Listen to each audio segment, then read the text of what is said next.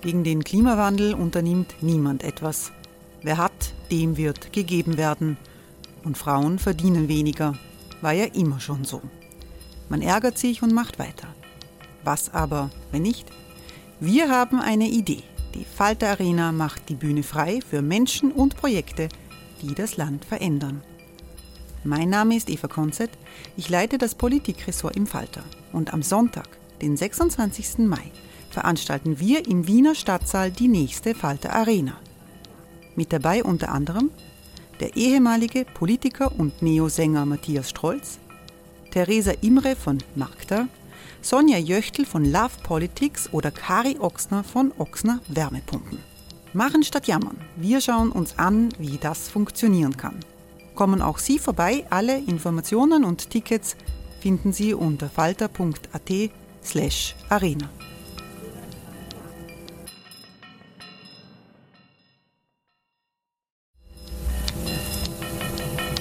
slash arena. Falter-Podcasts werden durch Werbung unterstützt. Das hilft bei der Finanzierung unseres journalistischen Angebots. Wir haben kennengelernt, da war er ein junger wie der Hund. Wir waren ein Spitzenteam. Aber dann ist er krank geworden und, und schwach geworden. Und dann hat er mich abgeben müssen. Aber nicht obwohl, sondern weil er mich eben so gern gehabt hat. Ob ich noch mal so jemanden finde wie er? Na. Sie hörten Gary Seidel als Schäferhund Benno. Wir geben Tieren eine Stimme. Tierschutz Austria. Mehr auf tierschutz-austria.at.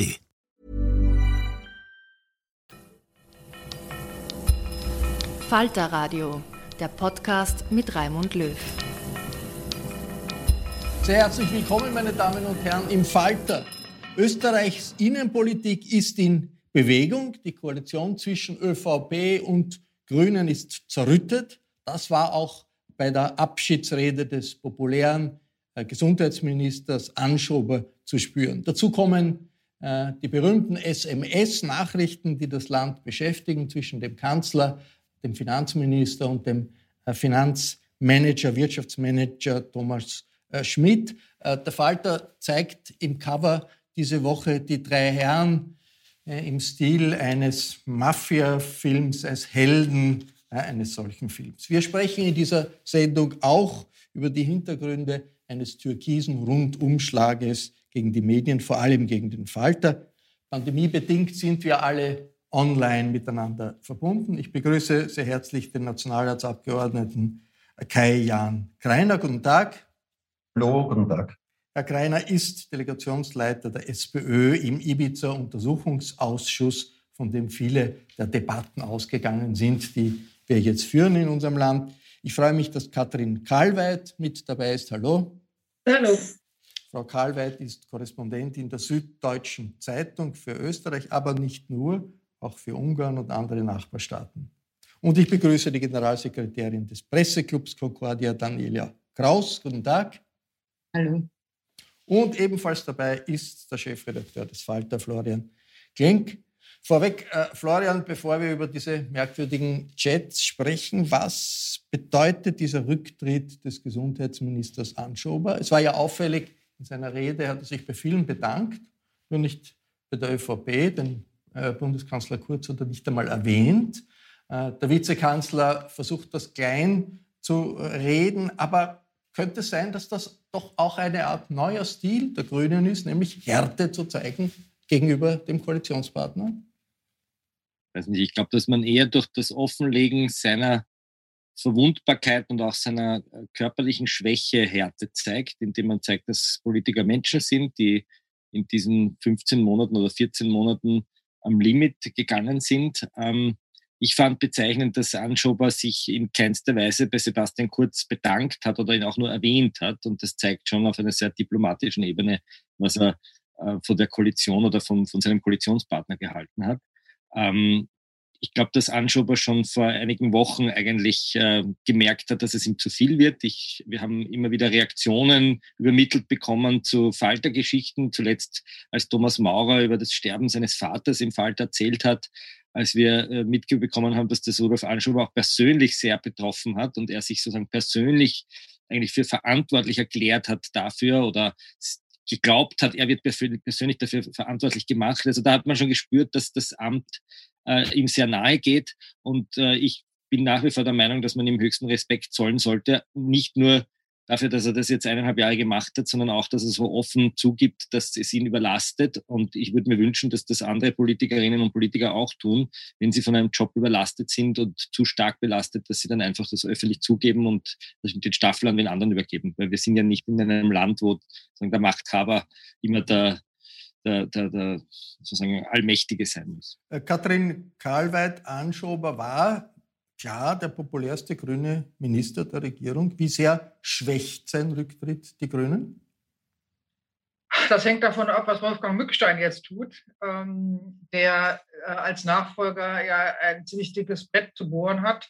Ähm, ich kenne ihn, ich höre Gutes über ihn. Wenn er, wenn dieser Wechsel glimpflich äh, vonstatten geht, wird es die Grüne nicht schwächen. Es wäre wahrscheinlich, und das hat Anschuber gestern ja auch gesagt, schwieriger gewesen, wenn er geblieben wäre, aber als schwacher und äh, erschöpfter Minister. Ähm, spannend finde ich, und das würde ich gerne noch äh, dem hinzufügen, was Florian gesagt hat, ähm, dass äh, Anschober kurz nicht erwähnt hat, aber Kogler dafür sowohl in der Sitzung 2 als auch heute Morgen im Morgenjournal unglaubliche rhetorische Verrenkungen gemacht hat, um, ähm, den, die, die, um mit, mit, einer großen Geste der Friedfertigkeit diese Koalition schön zu reden. Also da muss es entweder im Hintergrund ziemlich geklappert haben oder Kogler hat ähm, eine andere Wahrnehmung als Anschuber, was ich nicht glaube. Aber das war offenbar eine Art der Wiedergutmachung. Herr Greiner, spürt man, dass diese diesen zunehmenden Respekt zwischen der SPÖ als Oppositionspartei, den Grünen als Koalitionspartei, die im Clinch ist mit der ÖVP, auch im Untersuchungsausschuss? Ja, also im Untersuchungsausschuss, ich würde sagen, es ist eine Art koalitionsfreier Raum. Ähm, und die ÖVP benutzt diesen koalitionsfreien Raum ja für fast tägliche Attacken äh, auf die Grünen. Ähm, die Grünen im Untersuchungsausschuss, die arbeiten recht konstruktiv mit, einfach bei der Frage der Aufklärung, ähm, ob jetzt Gesetze gekauft worden sind und ob die türkisblaue Bundesregierung vor allem Politik für Großspender gemacht hat äh, oder nicht. Also da erlebe ich die Grünen im Untersuchungsausschuss als sehr konstruktiv und die ÖVP als ja, ähm, eine Mischung aus Sabotage, ähm, permanente Verunglimpfung, permanente Attacken. Ähm, also vom Vorsitzenden weg von Sobotka äh, ist, ist, ist die Rolle der ÖVP da alles andere als aufklärerisch. Daniela Kraus, wie ist Anschober von den Medien behandelt worden? Ist ja eh, hat ja eigentlich eher großes Wohlwollen bekommen äh, von medialer Seite, hat ihm aber offensichtlich nicht genützt, wirklich mit diesem Stress und dieser Situation umzugehen, oder? Ja, ich glaube, das war eine Überschätzung der Macht der Medien, wenn man glaubt, dass das Wohlwollen äh, und die doch eher freundliche Behandlung dann diesen wahnsinnigen Stress dieses Jobs hätte ausgleichen können. Aber man hat das ja auch anlässlich der Berichterstattung zum Rücktritt gesehen, dass da sehr viel Achtung mitgeschwungen ist und wie ich finde auch zu Recht, weil das Stichwort ist für mich hier Verantwortung und die hat der äh, Rudolf Anschober eben hier äh, übernommen und das ist, glaube ich, etwas, ähm, was wohltuend ist. Katrin Karlweit, lassen Sie uns zur ähm, allgemeinen Sicht auf unser Land äh, kommen. Außensicht ist ja manchmal ganz nützlich in einer Situation, in der wir in der Mitte der Turbulenzen sind. Sie schreiben in der Süddeutschen Zeitung zu Österreich äh, eine Analyse, da ist der Titel Das Punkt ist Punkt nicht Punkt normal. Das ist nicht normal. Was verwundert Sie so an der gegenwärtigen innenpolitischen Situation in Österreich?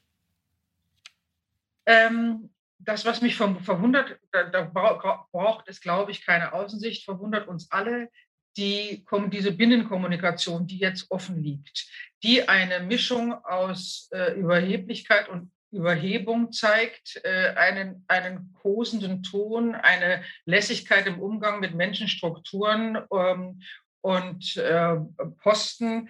Ähm, das ist möglicherweise so, äh, und wir wissen es nicht, aber ich habe diese Form der Binnenkommunikation in der Form noch nie gesehen. Ich finde sie schockierend, nicht weil mich Emojis schockieren oder äh, ÖBAG oder künftige ÖBAG-Chefs, die zu ihren äh, Finanzministern sagen, ähm, äh, du bist großartig oder zu ihrem Kanzler, ich liebe dich, sondern weil, ähm, in, weil die Folge davon äh, ein Schweigen der Verantwortlichen ist, ähm, weil die Folge davon ist, dass Herr Schmid nicht zurücktreten musste, sondern seinen Vertrag noch ein Jahr weiterlaufen lassen darf, weil die Folge davon ist, dass Herr Blümel unwidersprochen äh, innerhalb der ÖVP zumindest sagen darf, dass es, ähm, das ist aus dem äh, Zusammenhang gerissen und äh, so redet man halt miteinander, wenn man sich kennt und weil der Kanzler unwidersprochen sagen darf, das ist völlig normal. Das ist nicht normal, weil diese Form der Kommunikation ähm, auch zeigt, wie, welche, welche Form, welches Selbstverständnis in der Selbstbedienung davor geherrscht hat. Und das finde ich äh, befremdlich. Herr Greiner, diese, äh, zeigen diese Chats, äh, die kann man als infantil ansehen, als salopp, salopp, das sagt der Finanzminister, oder auch als unverschämt, wie auch immer, zeigen die nicht im größeren Stil eine Kultur, die in Österreich fest verankert ist, bei der auch die SPÖ Teil dieser äh, Kultur war und bei der es ein bisschen mehr braucht, um mit dieser Kultur fertig zu werden, als jetzt einzelne äh, Bestellungen anzugehen. Also ich hoffe, dass das nicht die übliche Kultur in Österreich ist, äh, wie man zum Beispiel mit Kritikern umgeht.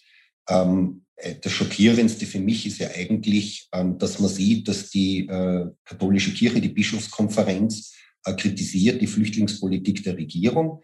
Ähm, und das, was hier dann passiert, ist, dass entweder in Absprache oder gar im Auftrag von Kurz ähm, zwei Herren, nämlich der Herr Schmidt und der Herr Schuster aus dem Finanzministerium, ausrücken zur Bischofskonferenz, um die dort einzuschüchtern, indem sie ihnen unter einem Vorwand, wir planen jetzt eine Steuerreform und schauen uns jetzt alle Steuerprivilegien an, der Kirche vorrechnen, ähm, wie viel Millionen Euro sie mehr Steuer zahlen muss, Subtext, wenn sie nicht spuren, wenn sie nicht aufhören zu kritisieren.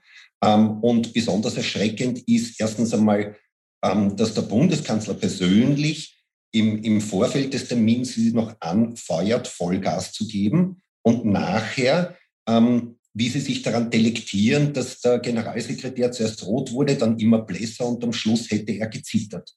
Also wie, wie, wie sie sich wirklich lustig machen darüber, wie gut die Einschüchterung funktioniert hat und wie gut es funktioniert hat, hier Kritiker einzuschüchtern. Ähm, man, sagt ja nicht zu Unrecht, gib einem Menschen Macht, dann siehst du seinen wahren Charakter. Und den Charakter, den wir hier sehen, ist, dass, dass äh, äh Kurz offensichtlich äh, bereit ist, die Staatsmacht einzusetzen in einer ungeheuerlichen Art und Weise, in einer unverschämten Art und Weise, wie nämlich Kritiker mundtot zu machen und einzuschüchtern. Insofern erinnert mich das Ganze eher an, an Mafia-Filmen, denn an das, wie ich an und für sich ausgehen würde, dass äh, in, in einem demokratisch aufgeklärten Staat äh, Politiker agieren. Und ich will schwer hoffen, dass das äh, nicht Teil der österreichischen Kultur ist. Und ich würde das kritisieren, vollkommen egal, welche Partei äh, das macht. Das ist unerhört und, und das hat in Österreich nichts verloren. Und dass der Bundeskanzler so tut, als ob das normal wäre, verstehe ich gar nicht. Herr Florian, äh, äh, ist das nicht eines der Beispiele, wo sich zeigt, dass durch die Art, wie Kurz agiert und wie die türkise ÖVP äh, agiert, plötzlich völlig neue Allianzen und Fronten entstehen? Das, das Vorgehen gegenüber der Kirche ist eine Reaktion darauf, dass die Kirche für Asyleintritt, für Flüchtlinge eintritt, also eine Position einnimmt, die traditionell eher äh, linke NGOs äh, vertreten haben. Auf der anderen Seite äh, der Kirche vorzuwerfen, dass hier Steuergeld in die Kirche gesteckt wird, das haben eher Linke gemacht. Äh, da gibt es eine große Tradition zu sagen, äh, das Konkordat mit Rom äh, führt zu Steuervorteilen für die Kirche. Kommt alles durcheinander, weil Türkis eigentlich populistisch ist unter Kurz und so beweglich auch ist, das macht ihn auch so unangreifbar oder so schwer zu fassen. Many of us have those stubborn pounds that seem impossible to lose, no matter how good we eat or how hard we work out. My solution is PlushCare. PlushCare is a leading telehealth provider with doctors who are there for you day and night to partner with you in your weight loss journey. They can prescribe FDA-approved weight loss medications like Wagovi and Zepbound for those who qualify. Plus, they accept most insurance plans. To get started, visit plushcare.com slash weight loss. That's plushcare.com slash weight loss. Florian, Florian, dein Mikro ja, ist weg. Ich glaube, da geht es ja nicht um Politik, da geht es ja nicht darum, dass transparent von der ÖVP jetzt argumentiert wird, warum man Steuerprivilegien für die Kirche abschafft, sondern da geht es um ganz was anderes. Da geht es darum zu sagen, wenn du mich kritisierst, äh, setze ich meine Staatsmacht, mein Imperium ein und nehme dir etwas weg. Und zwar nur dann, wenn du mich kritisierst. Und wenn du mich nicht kritisierst, darfst du es behalten. Das ist eine Erpressung. Vielleicht nicht im strafrechtlichen, aber im politischen Sinne. Und wenn ich dann noch geil drauf bin, dass der, den ich erpresst habe, rot-weiß und dann zittrig ist, dann zeige ich einfach, äh, wie, ich, wie ich politisch agiere. Mich überrascht das überhaupt nicht. Er hat das Gleiche gemacht. Ich kann mich erinnern mit dem Chef der Statistik aus, mit dem David Besendorfer, äh, ähm, Konrad Besendorfer, den er ähm, schwer unter Druck genommen hat. Das hat er äh, auf eine sehr diplomatische Art mit dem Johannes Kopp vom AMS gemacht, der gewagt hat zu widersprechen. Das hat er mit dem Falter gemacht, indem er uns alle Inserate der Regierung gestrichen hat bei seinem Amtsantritt. Das ist die Methode Kurz. Kurz hat Kritik nie ähm, ausgehalten, sondern äh, Leute, die ihn auch nur sanft kritisiert haben, auf die Seite geräumt. Ich kann mich noch erinnern an eine Geschichte, die mir ein äh, sehr bekannter österreichischer Schriftsteller erzählt hat, der eher dem bürgerlichen Lager zuzurechnen ist, der eine Rede gehalten hat bei einem irgendeinem Integrationsevent äh, auf Einladung der Regierung und der hat sich dort gewagt, die, die Asylpolitik der Regierung zu kritisieren und hat ein Honorar bekommen von weiß nicht, ein paar tausend oder 2000 Euro.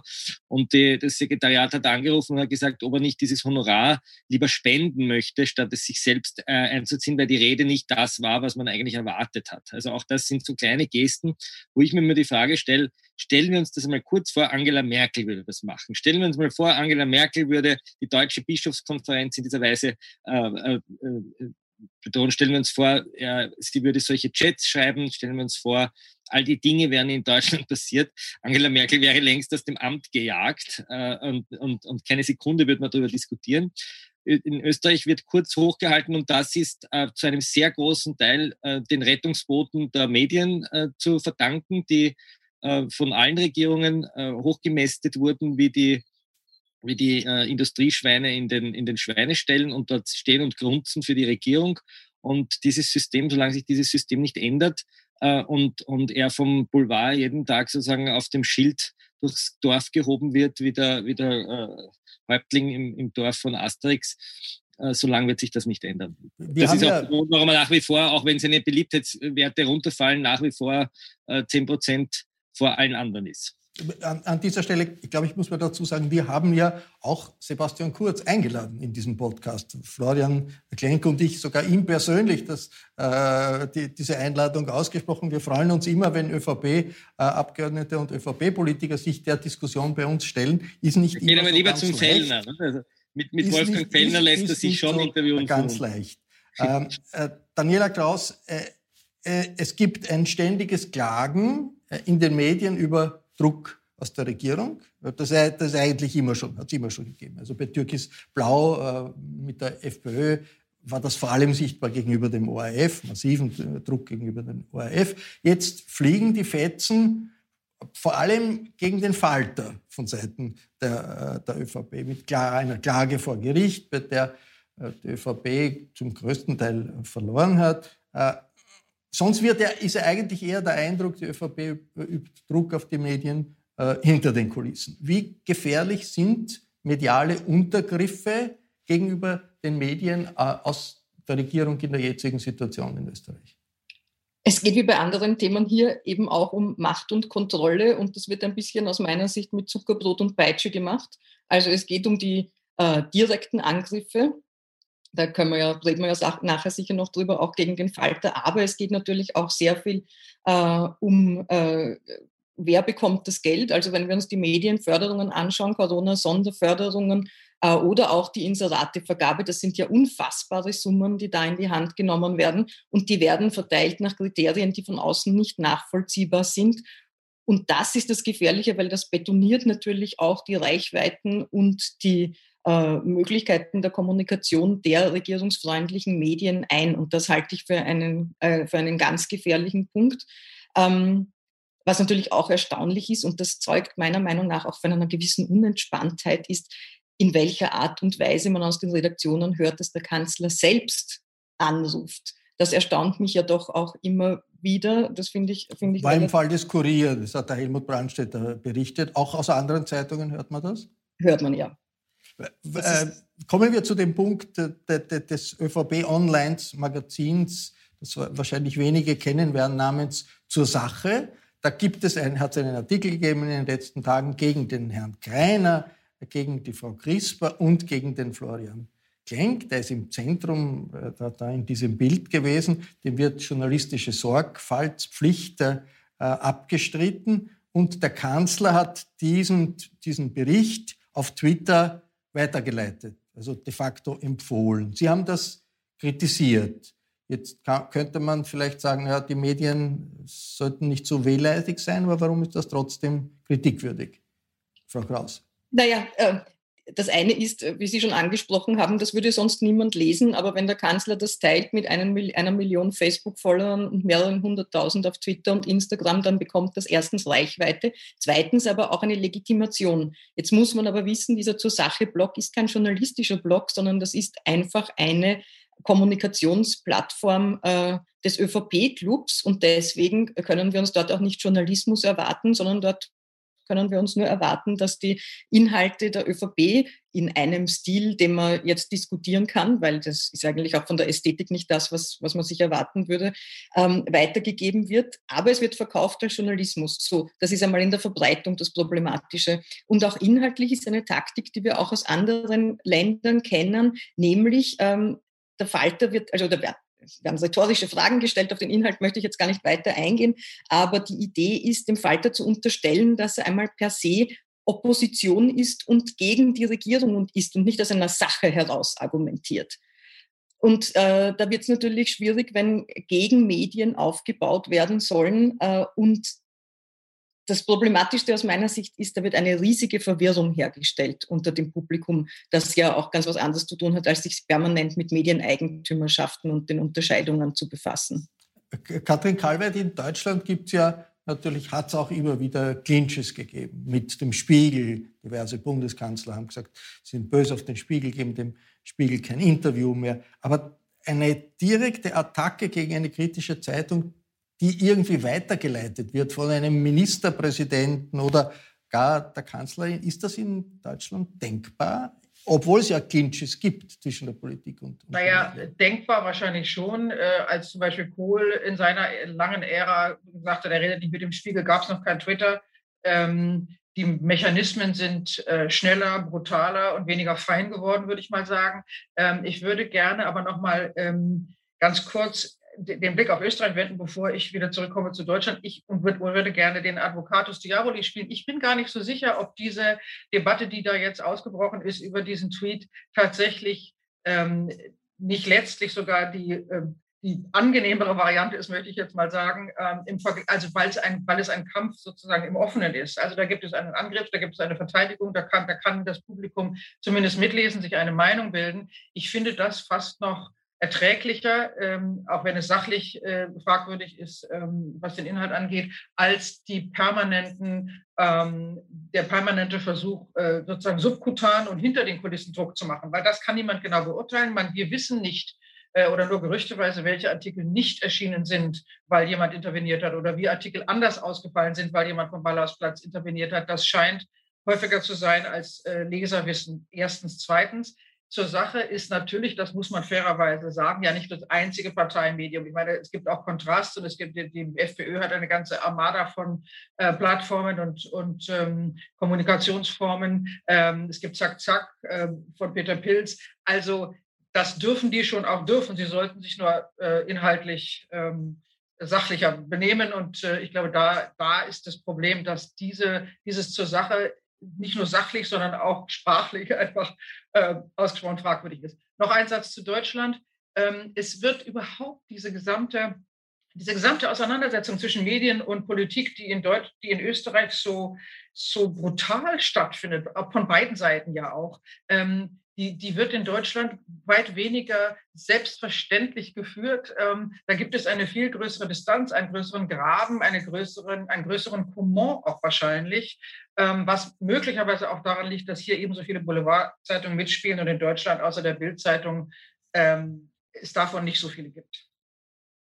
Äh, Herr Kreiner, ein bisschen zur Substanz die, dieses Artikels. Also wir, die allgemeine äh, Einschätzung haben, haben, wir gehabt. Sie sind da einer der Bösewichte und es wird, es ist ein bisschen wirr, die, die, die Argumentation, aber es wird Ihnen im Wesentlichen vorgeworfen, dass Sie bei der Einvernahme des Herrn Julian H., der als der Organisator des Ibiza-Videos äh, gilt, von dem er aus irgendwelchen Gründen nicht weiß, wie er wirklich heißt, aber lassen wir das mal, ähm, nicht nach den Hintermännern gefragt hat, nicht ordentlich nach den Hintermännern, den Finanziers äh, gefragt hat. Interessiert Sie das wirklich nicht oder ist das einfach eine Unterstellung? Das, was äh, die, also ich meine, das ist einfach journalistisch total unsauber, was die schreiben. Äh, es wurde die Frage gestellt, wer die Urheberrechte des Videos hat.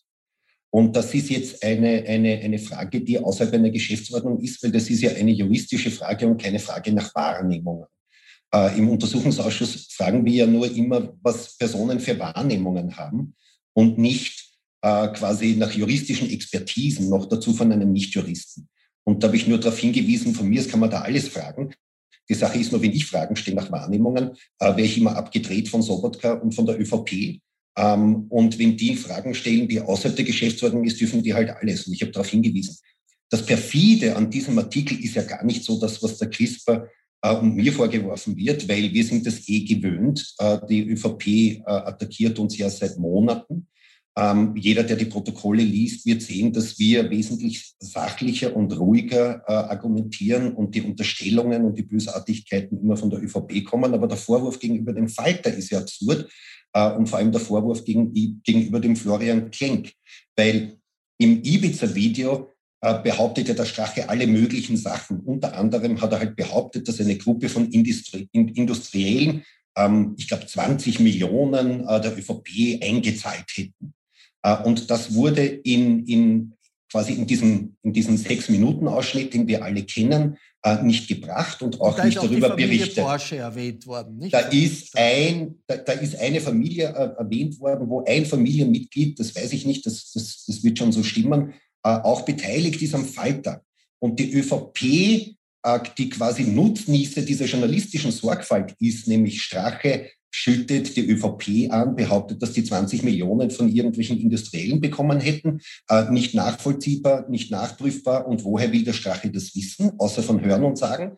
Äh, und und äh, die, da entscheiden sich die Journalisten, wir bringen das, wo sich der Strache auskennen muss, nämlich bei der eigenen Parteikasse. Und wenn er darüber redet, dass irgendjemand die ÖVP schmiert, bringe ich das halt nicht, weil das nicht überprüfbar ist für mich. Und, und das, ähm, das heißt, das heißt, die, schütt, das heißt, die Journalisten schütten die ÖVP nicht an.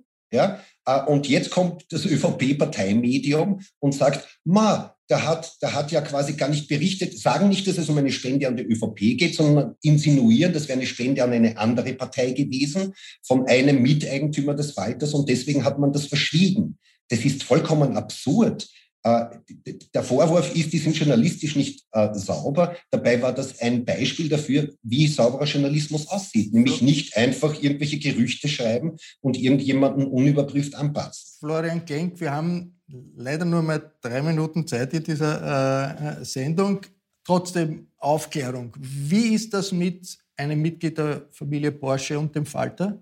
Jetzt unabhängig von all den Unterstellungen, nur zur Aufklärung? Rechtsanwalt Piech, den ich in meinem Leben genau einmal gesehen habe, nämlich als ich selbst Mitgesellschafter des Falter wurde, äh, hat 12 Prozent oder ein bisschen mehr als 12 Prozent der Anteile, äh, hat natürlich nie in die, in die äh, Berichterstattung des Falters interveniert, hätte auch keinen Sinn gehabt, weil ja in diesem Recherchepool auch die Süddeutsche Zeitung und der Spiegel äh, mitgemacht hätten und weil wir ja das Video überhaupt nie geschnitten haben, sondern wir haben ja immer nur diese sechs Minuten bekommen. Ich habe das ganze Video gesehen. Wie Kleiner richtig sagt, äh, haben wir das nicht gebracht, weil es ein Hearsay war über die ÖVP. Also es war ein Dirty Campaigning Straches gegen die ÖVP, das, für das wir keine Fakten gefunden haben und deswegen haben wir es auch nicht verbreitet, so wie wir auch nicht verbreitet haben, dass Herr Kurz irgendein Drogendelikt begangen hätte. Äh, auch das ist sozusagen zu Recht von Kurz äh, ähm, entgegnet worden und das sind einfach Dreck. Äh, das heißt, die ÖVP wirft mir vor, ich hätte nicht mit Dreck gespritzt und sei deshalb äh, ein unsauberer Journalist. Das zeigt einfach, wie diese Leute in diesem äh, ÖVP-Pressedienst sind. Das sind ja nicht Journalisten, sondern das sind irgendwelche jungen Politrooks, die dort sitzen und halt irgendwie dem Herrn Kurz einen Gefallen tun wollten. um uns anzuschütten. Der Sinn ist ganz klar. Der Falter ist Opposition, der Falter ist sozusagen kein journalistisches Medium mehr und damit wird die Glaubwürdigkeit des Falter angegriffen und zwar an einer ganz anderen Front, nämlich dort, wo wir gewonnen haben, bei einem Prozess, den die ÖVP angestrengt hat, weil wir Buchhaltungsunterlagen vorgelegt haben, wo drin gestanden ist, äh, dass die ÖVP bewusst die Wähler darüber getäuscht hat, dass sie absichtlich die Wahlkampfkostengrenze überschritten hat. Das haben wir gewonnen und das tut der ÖVP weh, weil nämlich Sebastian Kurz immer behauptet hat, wir hätten Dokumente manipuliert und festgestellt wurde, aber wir haben die Dokumente nicht manipuliert, die Dokumente waren echt und das Gericht hat gesagt, wir haben im Rahmen äh, unserer journalistischen Sorgfalt gearbeitet und unsere Interpretation war richtig. Und das will er jetzt sozusagen im klassischen Stil. Äh, Trump sagt, man soll sozusagen die öffentliche Arena mit äh, Müll, ich sage jetzt das Wort nicht, mit Scheiße fluten, solange bis sich niemand mehr auskennt. Und das ist das Ziel dieser Aktion. Was ich besonders traurig finde, ist, dass äh, Herr Reitern sich dafür hergibt, der lange Zeit der Ombudsmann des Presserats war. Das ist der Leiter der, der, der Leiter, das ist der Chefredakteur der Furche gewesen. Er war lange Zeit einer der bürgerlichen Koryphäen des Journalismus, der leitet diesen Blog jetzt und gibt sich dafür her, sozusagen seriöse Journalisten anzugreifen. Das finde ich besonders traurig und ich finde, man sollte diese Namen dieser Leute nennen, die hier im Auftrag der Regierung agieren und genau das tun, was sie nämlich den anderen vorwerfen, nämlich journalistisch oder publizistisch höchst unseriös agieren und, äh, und versuchen, andere, die ihren Job machen, niederzumachen. Das war eine Sendung über die innenpolitischen Turbulenzen in Österreich und die harten Bandagen zwischen dem Falter und der ÖVP, der ÖVP in Richtung Falter. Ich bedanke mich sehr herzlich bei den Damen und Herren, die mitgemacht haben. Innenpolitische Hintergründe gibt es regelmäßig im Falter zu lesen. Daher empfehle ich ein Abonnement über die Adresse abo.falter.at ist ein solches zu bestellen. Ich bedanke mich für Ihr Interesse und verabschiede mich bis zur nächsten Folge.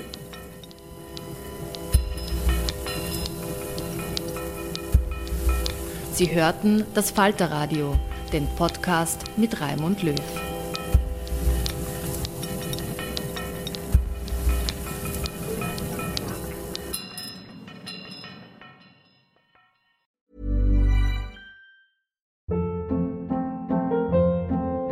Hold up. What was that? Boring. No flavor. That was as bad as those leftovers you ate all week. Kiki Palmer here, and it's time to say hello to something fresh and guilt-free. Hello Fresh. Jazz up dinner with pecan-crusted chicken or garlic butter shrimp scampi. Now that's music to my mouth. Hello Fresh. Let's get this dinner party started. Discover all the delicious possibilities at hellofresh.com.